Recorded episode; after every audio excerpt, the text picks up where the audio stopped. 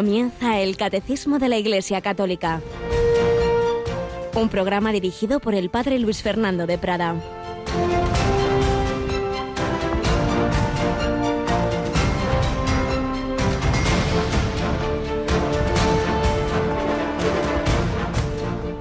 Si alguno quiere venir en pos de mí, que se niegue a sí mismo, tome su cruz cada día y me siga.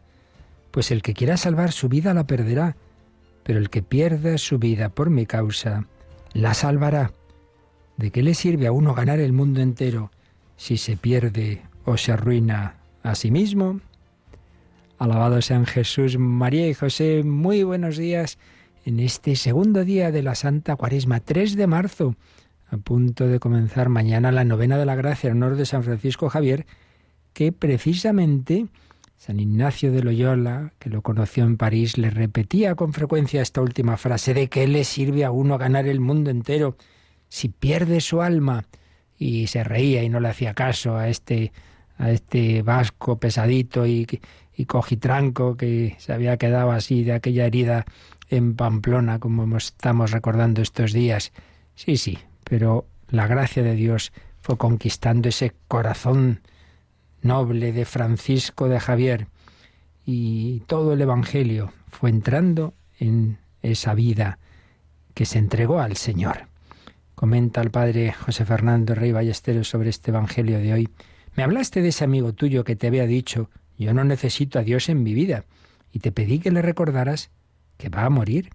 Eso a lo que él llama vida es muerte, porque se acaba pronto, y antes de acabarse se seca como una planta mustia. Muchos creen que han elegido vivir cuando lo que han elegido es ir muriendo. Eliges apartarte de esa persona que te incomoda, crees que vivirás más tranquilo, pero en realidad has elegido ir muriendo sin él.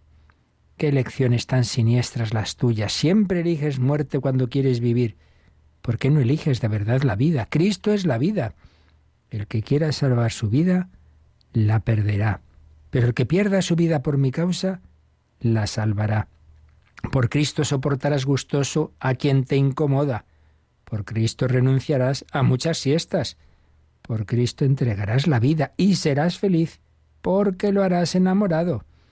Por Cristo cruzarás la muerte como quien cruza una puerta y con él reinarás eternamente. Elige bien. Pues sí, hay que elegir hay que elegir. El que quiera salvar su vida la perderá, es decir, el que vaya a lo suyo.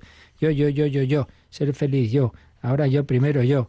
Y ese la perderá no solo en el sentido de que se puede perder eternamente, que es lo terrible, sino incluso porque en esta vida en realidad se quedará en esa tristeza del egoísta, del que solo está consigo mismo, como uno encerrado en una habitación llena de espejos, pues en un egocentrismo que para el que el hombre no está hecho y por eso no es feliz. Y en cambio, cuando hacemos el tonto entre comillas, cuando nos entregamos, cuando nos fiamos de Dios, cuando servimos a los demás, te costa al principio, sí, claro, pero luego seres mucho más feliz, te llena de alegría, como estamos viendo en el propio Íñigo de Loyola. Pues así se lo pedimos al Señor, comenzando esta Santa Cuaresma, que su gracia también a nosotros nos convenza de que vale la pena seguirle, de que queremos estar con Él, de que no hagamos el tonto, de que no buscando la vida la perdamos. Y para ello, pues hay que orar. Y por eso en Radio María en Cuaresma intensificamos la oración y precisamente hoy tenemos uno de los días del mes, quizá el principal a nivel de oración en Radio María. Yolanda, buenos días. Muy buenos días, Padre pues sí es la hora santa que vamos a, poder rezar todos juntos y comenzar bien esta cuaresma y vamos a emitirla a partir de las 11 de la noche, las 10 en Canarias.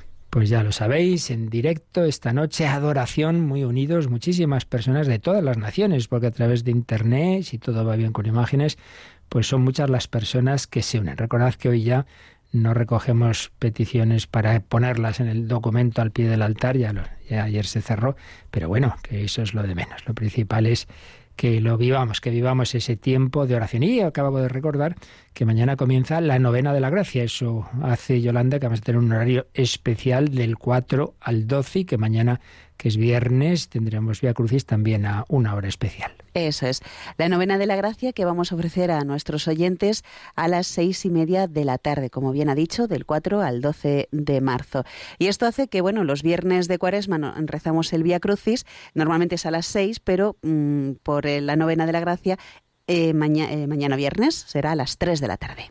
Mañana a las tres de la tarde. Y recordemos también que en estos meses de tantos nombramientos episcopales, el sábado nos vamos a, una preciosa zona de España, ¿verdad? Nos vamos hasta la diócesis de Calahorra y la Calzada de Logroño, que están de fiesta y enhorabuena porque, bueno, este sábado tiene lugar la toma de posesión de Monseñor Santos Montoya como obispo de la diócesis.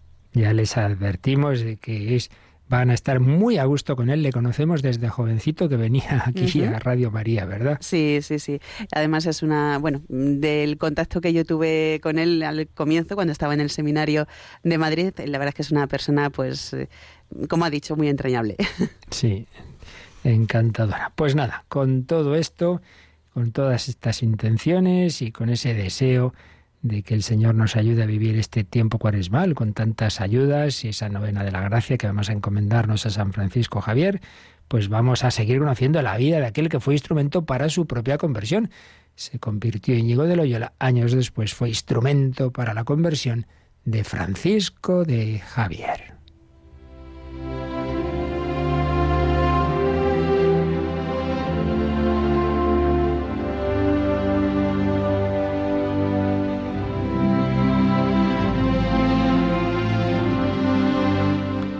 Ignacio de Loyola, retazos de su vida. Recordábamos cómo se iban alternando en ese corazón y mente del convaleciente Íñigo, ahí en, en, su cama en Loyola, se iban alternando horas de pensar en cosas mundanas y, y a ver si conseguía conquistar a una dama de altísima alcurnia con otros pensamientos que le venían después de leer la vida de los santos y de Cristo y cómo cayó en la cuenta de que después de los pensamientos mundanos, en ellos había estado muy entretenido, pero después se quedaba árido, seco, triste, y en cambio, después de los pensamientos evangélicos y de los santos, se quedaba con alegría. Y de repente cayó en la cuenta de esa diferencia, empezó a darse cuenta de, de esa diferencia de espíritus. Y sigue diciéndonos en lo que llamamos su autobiografía. Y cobrada no poca lumbre de aquesta lección, comenzó a pensar más de veras en su vida pasada y en cuánta necesidad tenía de hacer penitencia de ella. Y aquí se le ofrecían los deseos de imitar a los santos, no mirando más circunstancias que prometerse así con la gracia de Dios de hacerlo como ellos lo habían hecho. Mas todo lo que deseaba de hacer, luego como sanase, era la ida de Jerusalén, como arriba es dicho, con tantas disciplinas y tantas abstinencias, cuantas un ánimo generoso, encendido de Dios, suele desear hacer.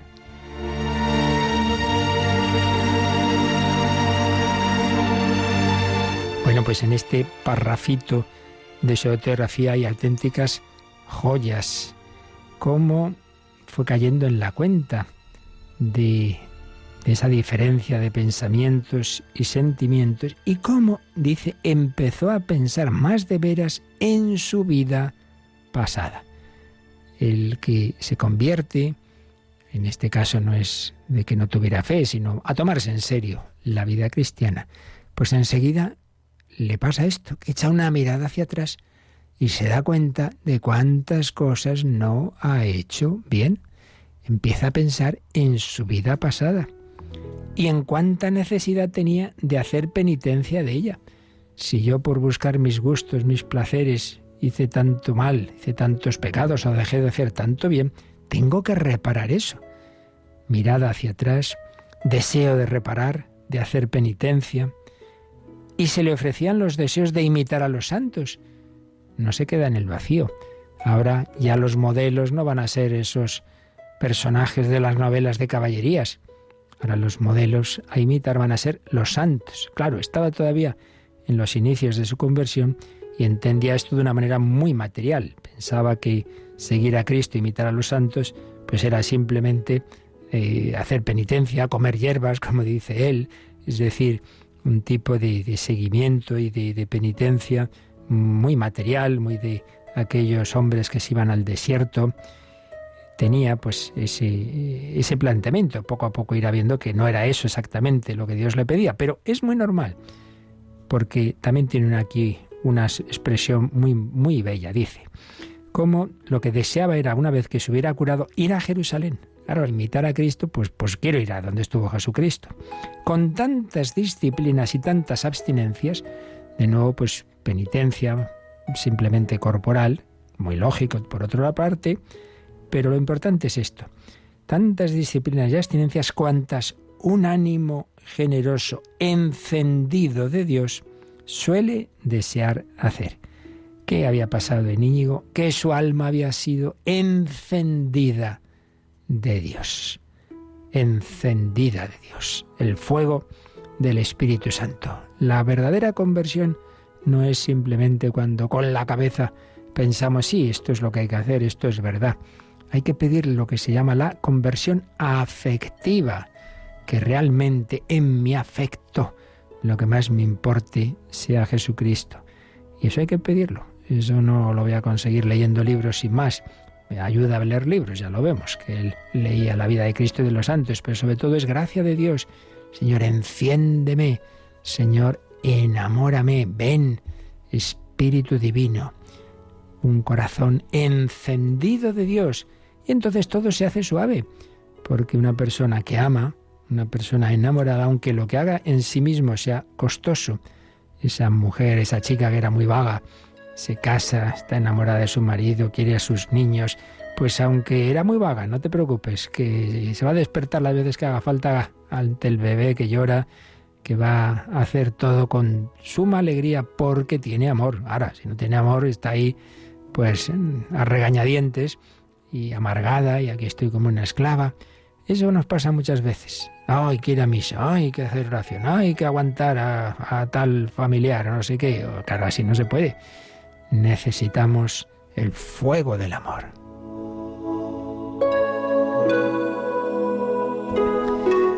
Seguimos intentando bucear en esa alma que estaba todavía en esa gran batalla. Y ya sabéis, lo hacemos sobre todo con retazos de la biografía de José Ignacio Tellechea y Dígora sobre San Ignacio de Loyola solo y a pie. Miraba hacia su vida pasada y se pregunta a Tellechea, ¿se consideraría quizás un fracasado? ¿Era un fracasado? En Loyola, pues toda esa valentía que tuvo no fue pagada, no fue agradecida.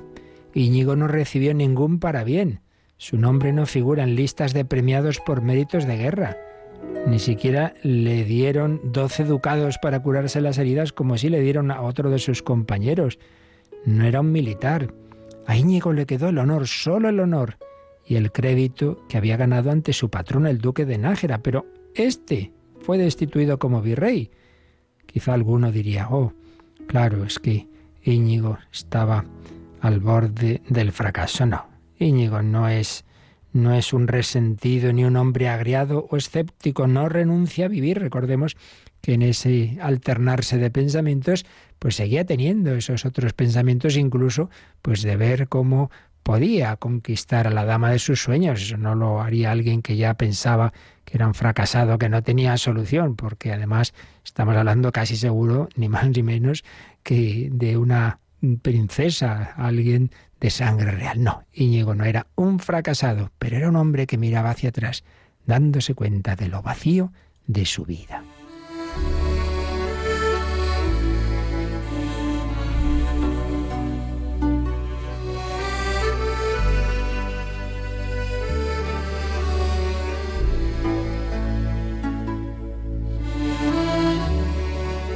Unamuno subraya que solo los locos van de veras.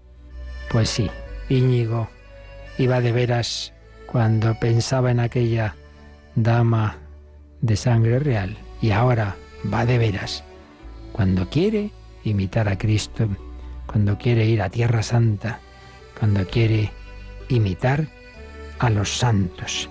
Pero no pensemos que fue todo así en mediodía. Fue una lucha fuerte. Y esto, como siempre os recuerdo, estamos recordando todo esto para aplicarlo a nuestra vida. No tiene que asustarnos que nosotros muchas veces tengamos esa batalla tremenda, que parece que somos dos. Pero bueno, si por la mañana iba a ir a misa, iba a hacer oración, iba a portarme bien con no sé quién, y al rato ya la he liado, y ya me he enfadado, ya me he desanimado, ya no, ya no, no he ido a misa, ya... Uf. Pero ¿qué pasa? ¿Es que, que somos dos? Pues sí, en cierto modo, en cierto modo, no somos dos. Pero en mí, en mi alma, hay una gran batalla. Es así, es así. La santidad es lo arduo y dificultoso y algo que hay que hacer. El caballero andante al humano o a lo divino es el poeta de la acción, decía Unamuno. A primera vista, Francisco de Asís o Domingo de Guzmán hicieron cosas hazañosas, practicaron grandes penitencias, rompieron con su pasado. En su identificación con ellos, en Íñigo se da el tránsito del pensamiento al deseo, del deseo condicional, tímido al resolutivo concreto. Cree posible y aún fácil el poner por obra lo pensado. Sí, pero es todavía su fantasía, no su voluntad firme, la que trabaja en una u otra dirección, en esta sucesión de pensamientos, en esa marea invadiente con su flujo y reflujo, que no hacía sino mostrarle su escisión interior. Y, comenta Tellechea, que podría haber expresado esa lucha interior, esa su contradicción, en unos versos que posteriores a él, un siglo más tarde, escribiría pues uno de la orden que le iba a fundar, el jesuita Juan Bautista de Ávila, y que dicen así, Decidme quién soy, mi Dios, porque siendo uno en el ser, al pecar y al proponer he pensado que soy dos, que soy dos porque andáis, hay alma, vos tan otra en el corazón, de vos misma en la ocasión, que en un mismo instante creo que anda en un alma el deseo y en otra la ejecución. Bueno, esto ya lo decía San Pablo, ¿verdad? En la carta a los romanos, no me entiendo. No hago el bien que quiero, sino el mal que no quiero. No es poco que ande un alma en el deseo, añade Tellechea, aunque la otra resista o contradiga desde la ejecución. Sí, hoy tendemos a endosar estos dualismos al eh, componente helénico de la antropología cristiana. Bueno, bueno, esta es la lucha que hay en todo el que se convierte. Cuando uno intenta ser santo, pues ve que no le ayuda al cuerpo, que no le ayuda al egoísmo, que no le ayuda el ambiente. No, no, no es un tema de dualismo platónico, no tiene nada que ver es la lucha entre la gracia y el pecado, entre Cristo y Satanás, entre el espíritu evangélico y el espíritu mundano. No nos extrañemos, todos tenemos lucha, si no la tuviéramos señal de que aún no hemos entrado en ese deseo de santidad. Hay dos espíritus que luchan por conquistar nuestro corazón. Hay dos banderas, como él meses después pondrá en esa su meditación, así llamada de las dos banderas. Pues se lo pedimos al Señor que en esta gran guerra que, que, se da en todas las personas, también en nuestros corazones, sea Él, sea Jesucristo, con María, con la ayuda de los ángeles y de los santos, quien triunfe, que abramos la puerta. Si alguno quiere venir en pos de mí, el Señor no obliga, dice esas palabras condicionales. Si tú quieres, no te preocupes, con mi gracia podrás. Sí, Señor, quiero seguirte quiero fiarme para siempre de ti.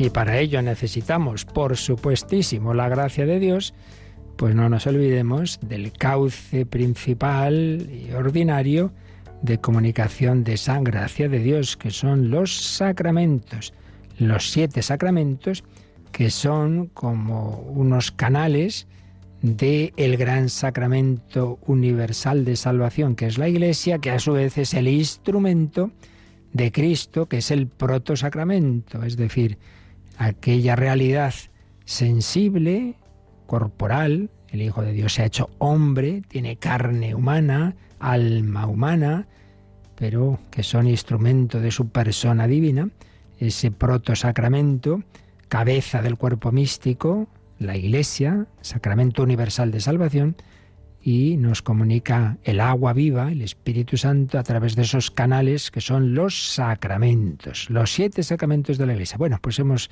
comenzado ya ayer a ver esta segunda sección de la segunda parte del Catecismo de la Iglesia Católica, los siete sacramentos de la Iglesia.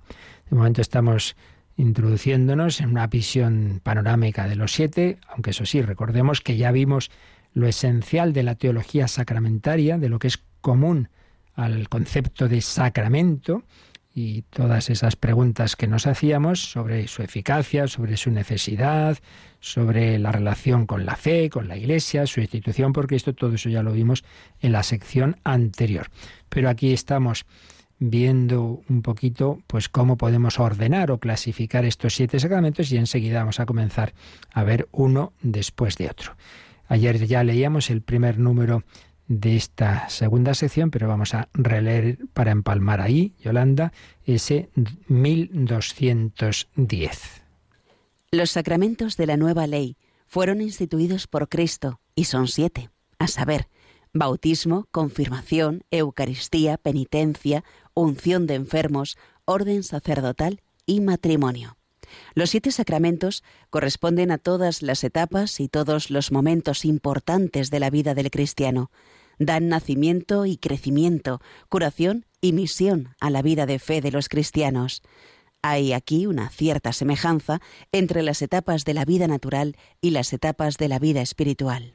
Por tanto, en este primer número se nos ha dicho, por un lado, que son los sacramentos de la nueva ley, ya dijimos ayer que es una expresión equivalente al Nuevo Testamento, a la plenitud de los tiempos, todo lo que viene ya, pues, desde la encarnación y sobre todo del misterio pascual de nuestro Señor Jesucristo, su pasión, muerte y resurrección, está a la derecha del Padre desde su ascensión y la Iglesia es un Pentecostés continuado.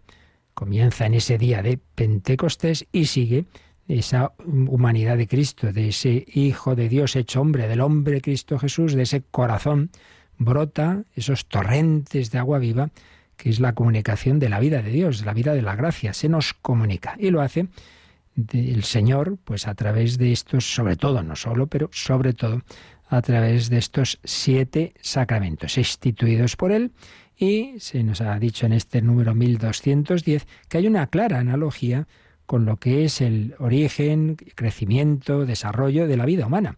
El niño nace, crece, puede tener heridas, enfermedades, se cura, va avanzando, necesita alimentarse, pero llega a una madurez, en esa madurez puede tener esa fecundidad, sea matrimonial, sea en otras vocaciones al servicio de, la Iglesia, y luego, bueno, pues ya va decayendo y tiene también pues esa ayuda para los momentos de enfermedad y de muerte. Bueno, pues en analogía con esa vida humana tenemos sacramentos que son para el inicio, sacramentos de iniciación, sacramentos de iniciación, también sacramentos de curación para los momentos de caída, de debilidad, de, de, de daño del cuerpo y del alma, y sacramentos que nos ayudan a cumplir una misión al servicio de los demás. Pues esto mismo mm, nos lo va a decir el número siguiente, anticipándonos eh, qué orden y qué clasificación va a seguir el, el catecismo a la hora de explicarnos los siete sacramentos. Así que pasamos al siguiente número, al 1211. Siguiendo esta analogía, se explicarán en primer lugar los tres sacramentos de la iniciación cristiana, capítulo primero. Luego, los sacramentos de la curación, el capítulo segundo. Finalmente, los sacramentos que están al servicio de la comunión y misión de los fieles, capítulo tercero. Ciertamente este orden no es el único posible, pero permite ver que los sacramentos forman un organismo en el cual cada sacramento particular tiene su lugar vital. En este organismo, la Eucaristía ocupa un lugar único en cuanto sacramento de los sacramentos. Todos los otros sacramentos están ordenados a éste como a su fin.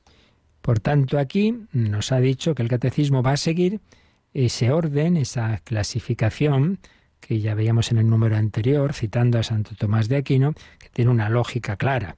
Pues esos tres primeros sacramentos de iniciación cristiana, empezar, empezar la vida humana, pues empezar la vida cristiana empieza con el bautismo, eso se sigue fortaleciendo con la confirmación y se alimenta mm, con frecuencia con, la Eucaristía, iniciación. El niño que ya está bautizado, confirmado y ha hecho la primera comunión, niño o adulto, claro, pues ya, ya está, ya, ya ha entrado plenamente en la iglesia. Si le falta uno de los tres, todavía hay algo que no está hecho de esa iniciación. Eh, pero luego, bueno, pues vienen las heridas, vienen las caídas, vienen los pecados, vienen las enfermedades, sacramentos de curación, penitencia y unción de enfermos. Y al llegar a una relativa madurez, nunca es perfecta en esta vida, pero al llegar a una relativa madurez, pues uno es potenciado con la gracia de Dios en sacramentos al servicio de la comunidad, según la propia vocación, el sacramento del matrimonio o el sacramento del orden sacerdotal. La otra posible vocación, la vida consagrada, no tiene propiamente un sacramento, pero sí algo semejante, un sacramental, la consagración religiosa. Pero dice este número que, eh, este, que este orden no es el único posible y de hecho enseguida veremos otras posibilidades. Pero antes de ello, la última frase dice em, que este orden, en cualquier caso, nos permite ver que los sacramentos no es que son, bueno, cada uno por su lado, eh, como algo independiente. Dice, no, forman un organismo. Tienen, los ordenemos como los ordenemos, lo que está claro es que son un conjunto coherente, en el que cada sacramento tiene su lugar vital esto es algo vital, ya digo, no son cosas eh, así sueltas que, se le ocurre al Señor, se le ocurrió, pues ahora esto es un sacramento. No, no, todo esto tiene un sentido vital de, ir creciendo en la vida cristiana. Y en ese mm, sentido y en ese conjunto, eh, los ordenemos como los ordenemos, hay un sacramento que destaca sobre todos. Bueno, aquí habría que añadir que hay dos. Uno, porque es la puerta de todos los demás, que es el bautismo es el más necesario. Pero en cuanto a su dignidad, en cuanto a que hay algo en él muy, muy especial, evidentemente el sacramento de los sacramentos es la Eucaristía. Por eso dice que en este organismo, en este organismo vital, que es el conjunto de los sacramentos, la Eucaristía ocupa un lugar único, porque es sacramento de los sacramentos. Todos los otros sacramentos, dice Santo Tomás de Aquino, están ordenados a este, al de la Eucaristía, como a su fin. Y por ello nos sugiere el Catecismo que echemos un ojo a un número que ya veremos cuando lleguemos precisamente a la Eucaristía, pero que lo vamos a leer ya. El 1374, que nos va a decir por qué hay algo tan especial en la Eucaristía que hace de él el sacramento de los sacramentos. Lo leemos. El modo de presencia de Cristo bajo las especies eucarísticas es singular. Eleva la Eucaristía por encima de todos los sacramentos y hace de ella como la perfección de la vida espiritual y el bien y el fin al que tienden todos los sacramentos. En el Santísimo Sacramento de la Eucaristía están contenidos verdadera, real y sustancialmente el cuerpo y la sangre, junto con el alma y la divinidad de nuestro Señor Jesucristo, y por consiguiente Cristo entero. Esta presencia se denomina real, no a título exclusivo, como si las otras presencias no fuesen reales, sino por excelencia, porque es substancial, y por ella Cristo, Dios y hombre, se hace presente total e íntegramente. Bueno, pues esto ya lo explicaremos en su momento, pero ya anticipamos que esta es la, la diferencia fundamental, es esta. En todos los sacramentos, obviamente, quien actúa es Jesucristo. Él es, ya lo hemos dicho muchas veces en la anterior sección del, catecismo, Él es la cabeza del cuerpo místico, Él es el que celebra fundamentalmente los sacramentos. Cuando yo, digo yo te absuelvo de tus pecados, yo, yo, yo, Luis Fernando no absuelve por sí, es Jesucristo el único que puede perdonar, eso está claro, en todos actúa Él. Dice San Agustín, bautiza a Pedro, no, bautiza a Cristo, bautiza a Judas, bautiza a Cristo. Pero La diferencia es que en, el, en la Eucaristía no solo es que actúe Jesucristo, es que está corporalmente, sustancialmente. Él es Dios y hombre, como Dios está en todas partes, pero como hombre hay un modo de presencia que solo se da en el cielo y en la Eucaristía.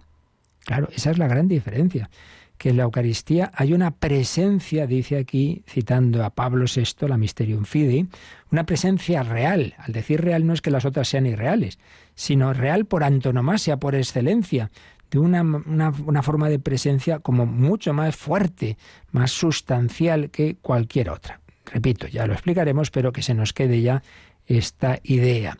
La Eucaristía no es una acción más de Cristo, sino que lo tremendo de ella es que está realmente presente el mismito Jesús con su mismo cuerpo, el mismo cuerpo que estuvo en el pesebre, que estuvo en la cruz. Realmente es un regalazo que nos hace el Señor. Bueno, pues vamos a quedarnos dándole gracias, pidiendo a la Virgen María que nos ayude a estar eso muy cerca, muy cerca de Jesús.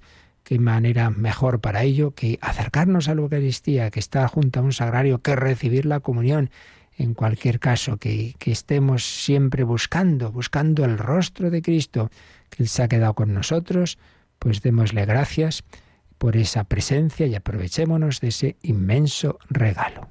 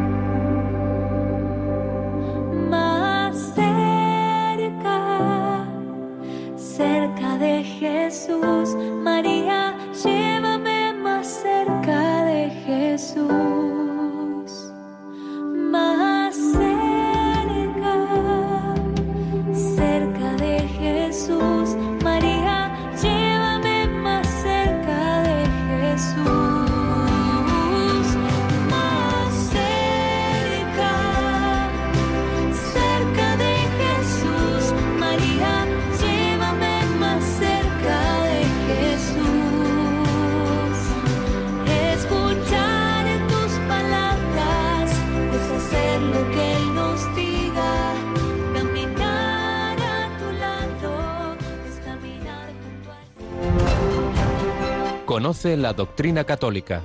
Escucha el catecismo de 8 a 9 de la mañana, de 7 a 8 en Canarias. Y los sábados a la misma hora profundizamos en los temas tratados en el programa En torno al catecismo. Estar más cerca de Jesús. No hay modo más seguro para ello que los sacramentos y sobre todo el sacramento de los sacramentos que es la Eucaristía. Pero este presupone el inicio de todo este camino sacramental que es el bautismo. Y hemos señalado que el propio catecismo en el número 1211 nos ha dicho qué orden va a seguir esto, esta clasificación de tres grupos, sacramentos de iniciación, de curación y el servicio de la comunidad, pero también nos ha dicho que hay otras formas de ordenarlos.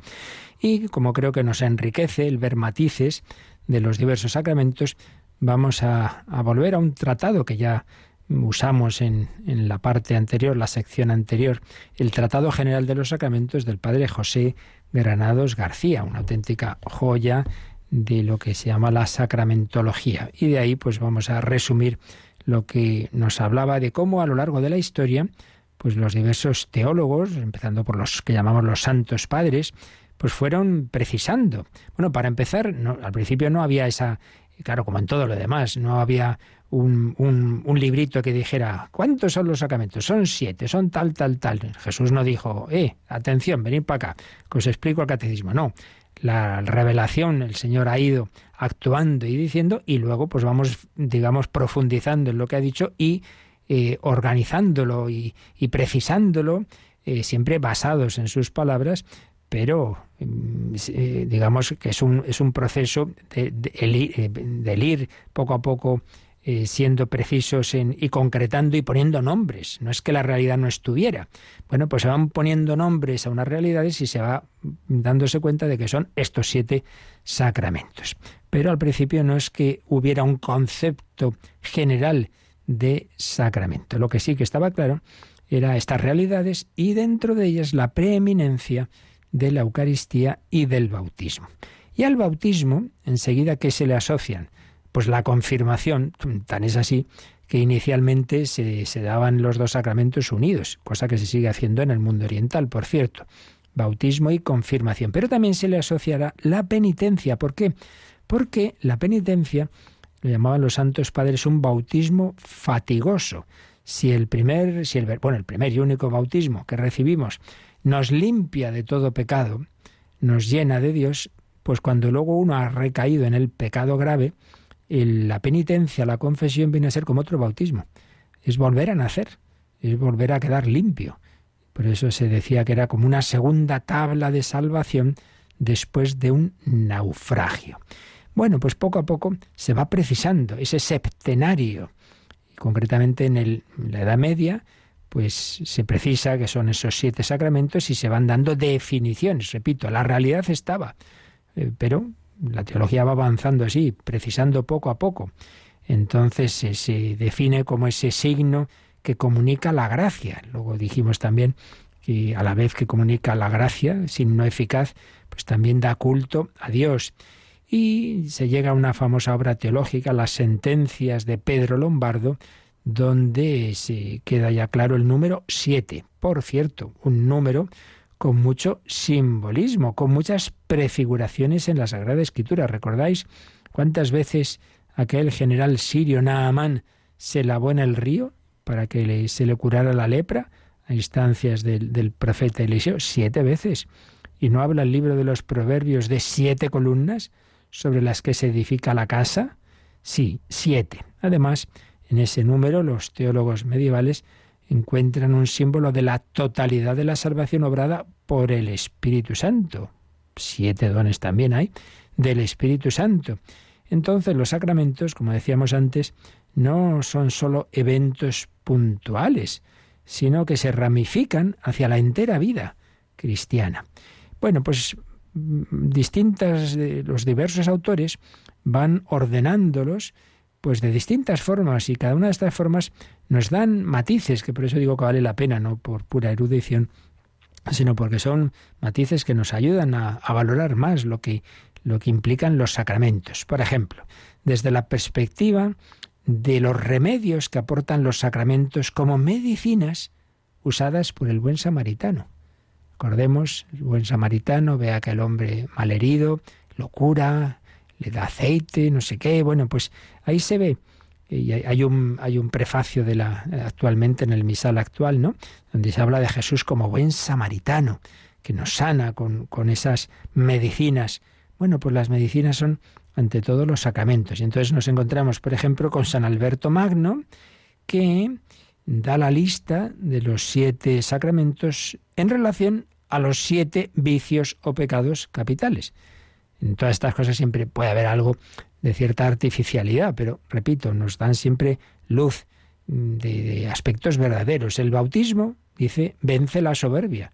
¿Por qué? Bueno, pues porque el agua es un elemento muy humilde. Bueno, la Eucaristía, la envidia, que es lo contrario de la caridad. Y la Eucaristía, pues es lo que más donde más claro vemos el amor de Cristo, ¿no? que se ha quedado con nosotros, su caridad contra la envidia.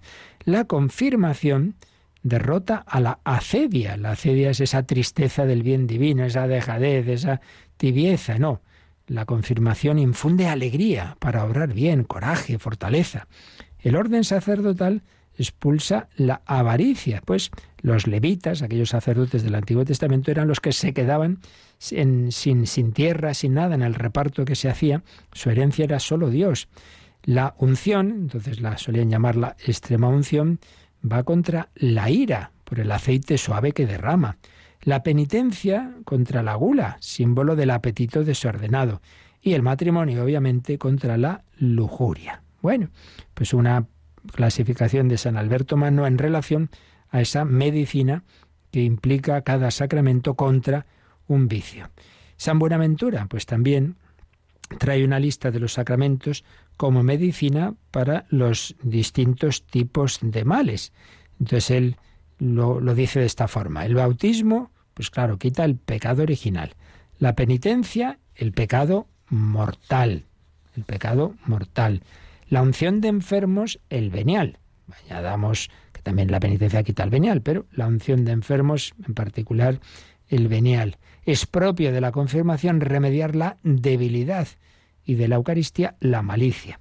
El matrimonio toca proveer contra la concupiscencia y el orden sacerdotal contra la ignorancia. Bueno, otro esquema une cada sacramento a una virtud. Si el anterior esquema era más en sentido, digamos, negativo de, de, remedios contra los vicios, hay otros esquemas, en cambio, más en positivo. Une cada sacramento a una virtud mostrando que la gracia sacramental no solo se dirige a defendernos del mal, sino a desarrollar lo bueno, a desarrollar lo bueno. Entonces, tenemos, por ejemplo, la propuesta de Alejandro de Ales, eh, que mm, dice así, el bautismo lo asocia a la fe, lógico, es el sacramento de la fe. Uno se ha convertido al oír la predicación de los apóstoles, se bautiza. El bautismo a la fe. Y si es un niño, pues puede bautizarse si los padres pues tienen esa fe.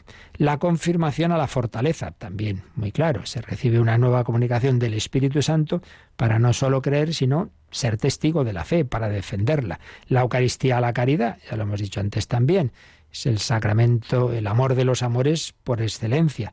La penitencia a la justicia. Hemos sido injustos con Dios y con los demás, nos arrepentimos.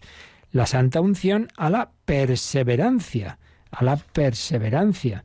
Sí, el enfermo está el pobre ya perdiendo la paciencia y la unción le ayuda a llevar toda esa situación de enfermedad pues con, con perseverancia, con paciencia. El, orden sacerdotal se asocia a la prudencia. El pastor necesita mucho de esa prudencia. Y el matrimonio a la templanza, a la templanza. Por su parte, San Buenaventura viene a decir algo parecido, pero bueno, con pequeños cambios. Eh, él relaciona la confirmación con la esperanza, con la esperanza, y la extrema unción con la fortaleza, parecido a lo anterior, pero con estos matices.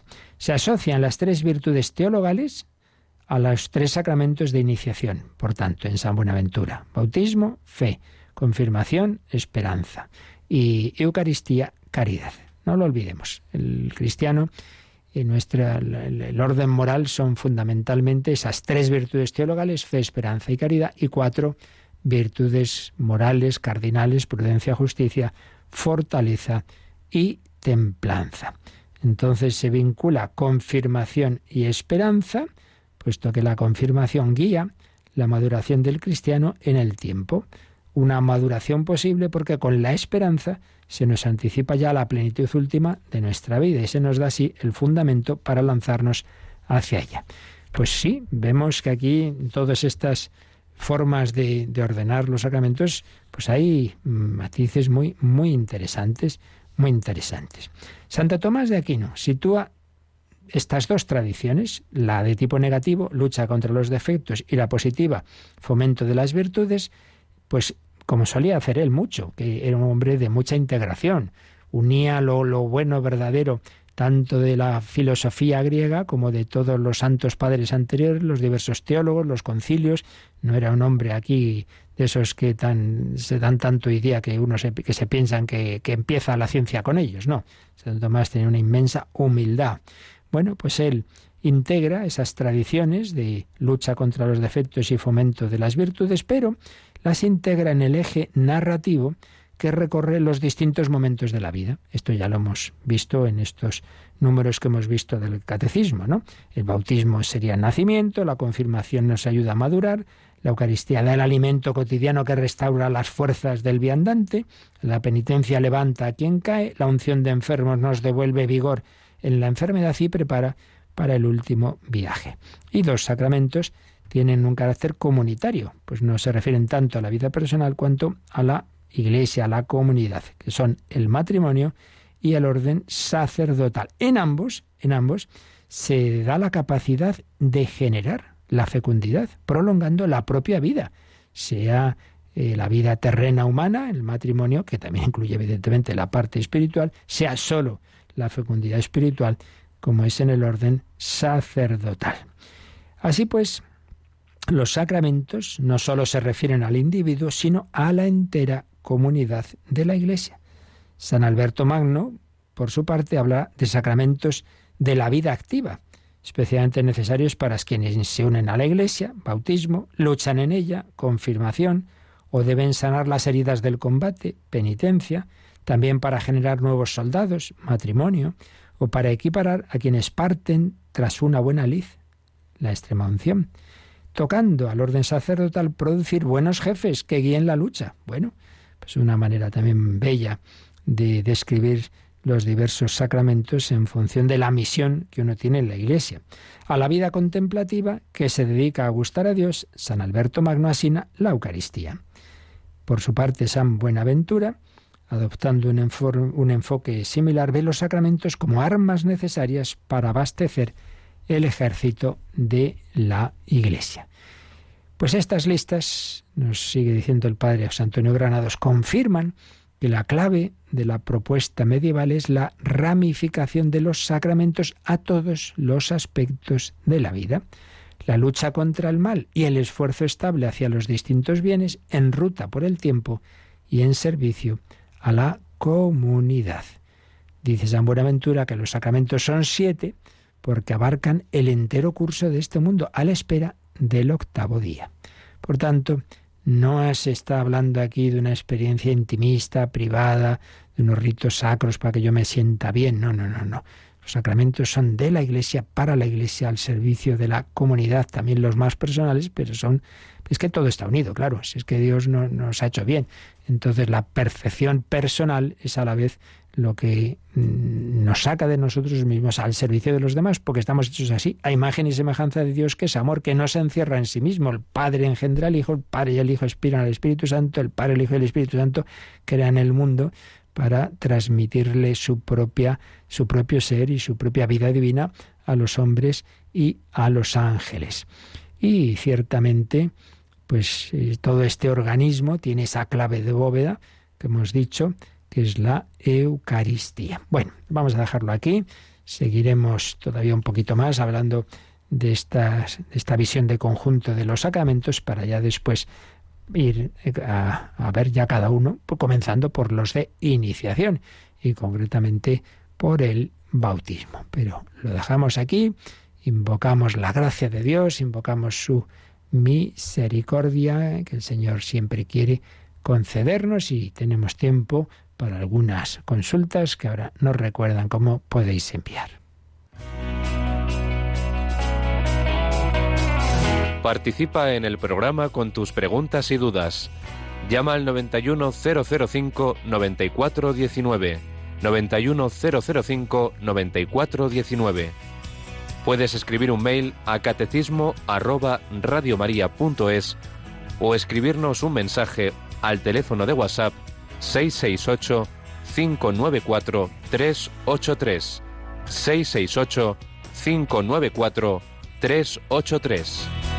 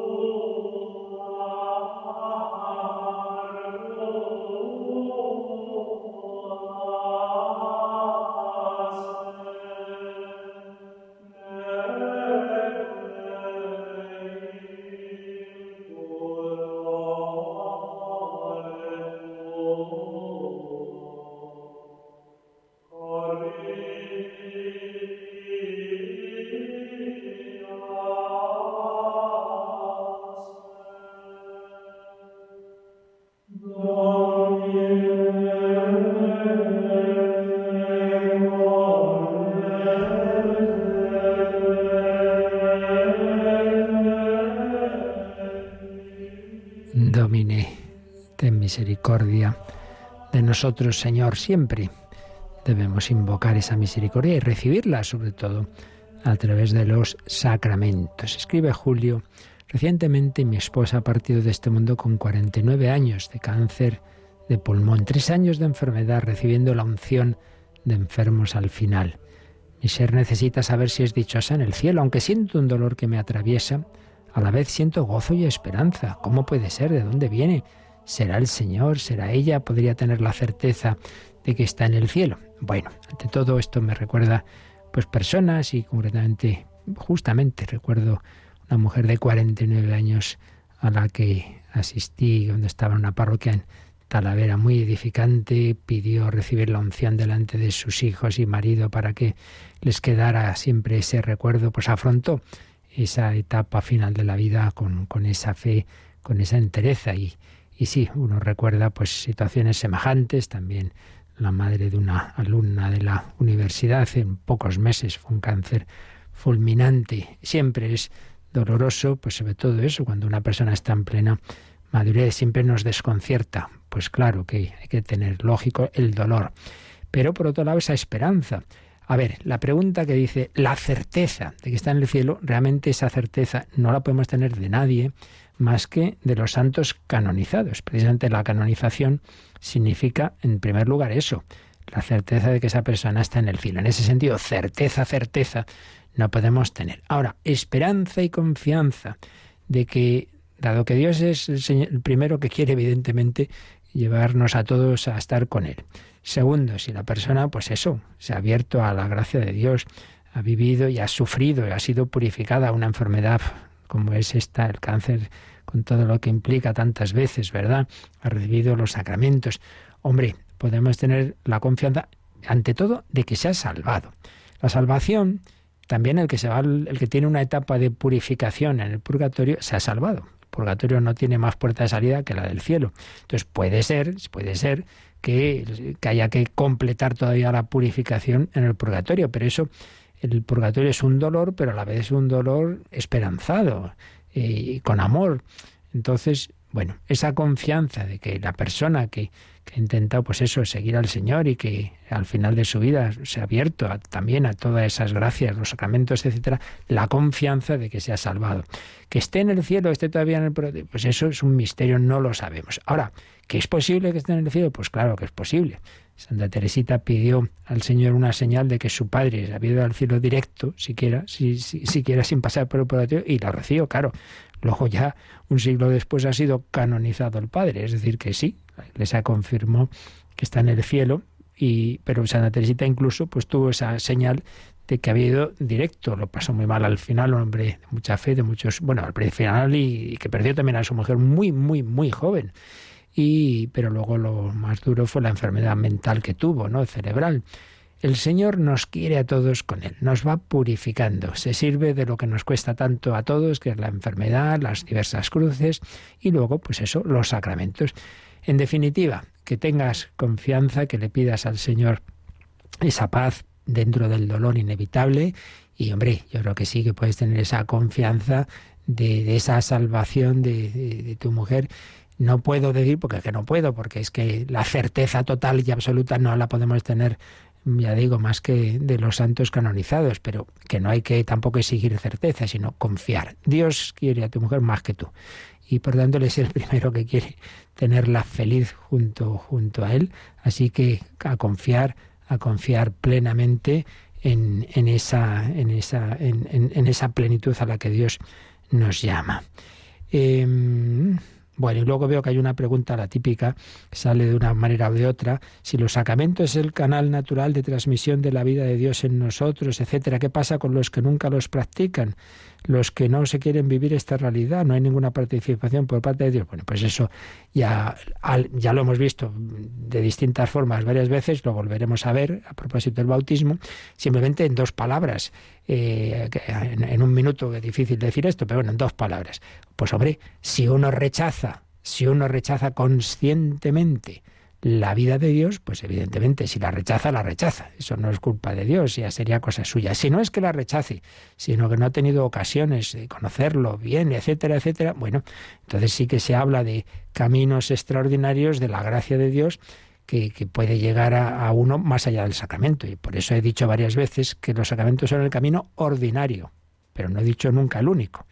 Entonces existe el bautismo de deseo, existe el acto de contrición, existen otros caminos, pero repito, supuesto que no sea por rechazo explícito, porque claro, si, si uno rechaza, pues lo rechaza y Dios no obliga a nadie a estar con él. ¿De acuerdo? Bueno, pues ya lo veremos con más calma.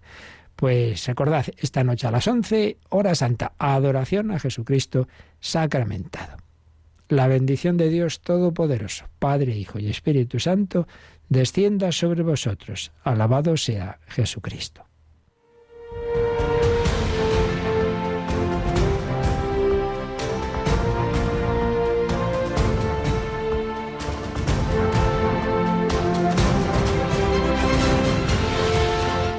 Han escuchado en Radio María el Catecismo de la Iglesia Católica, un programa dirigido por el Padre Luis Fernando de Prada.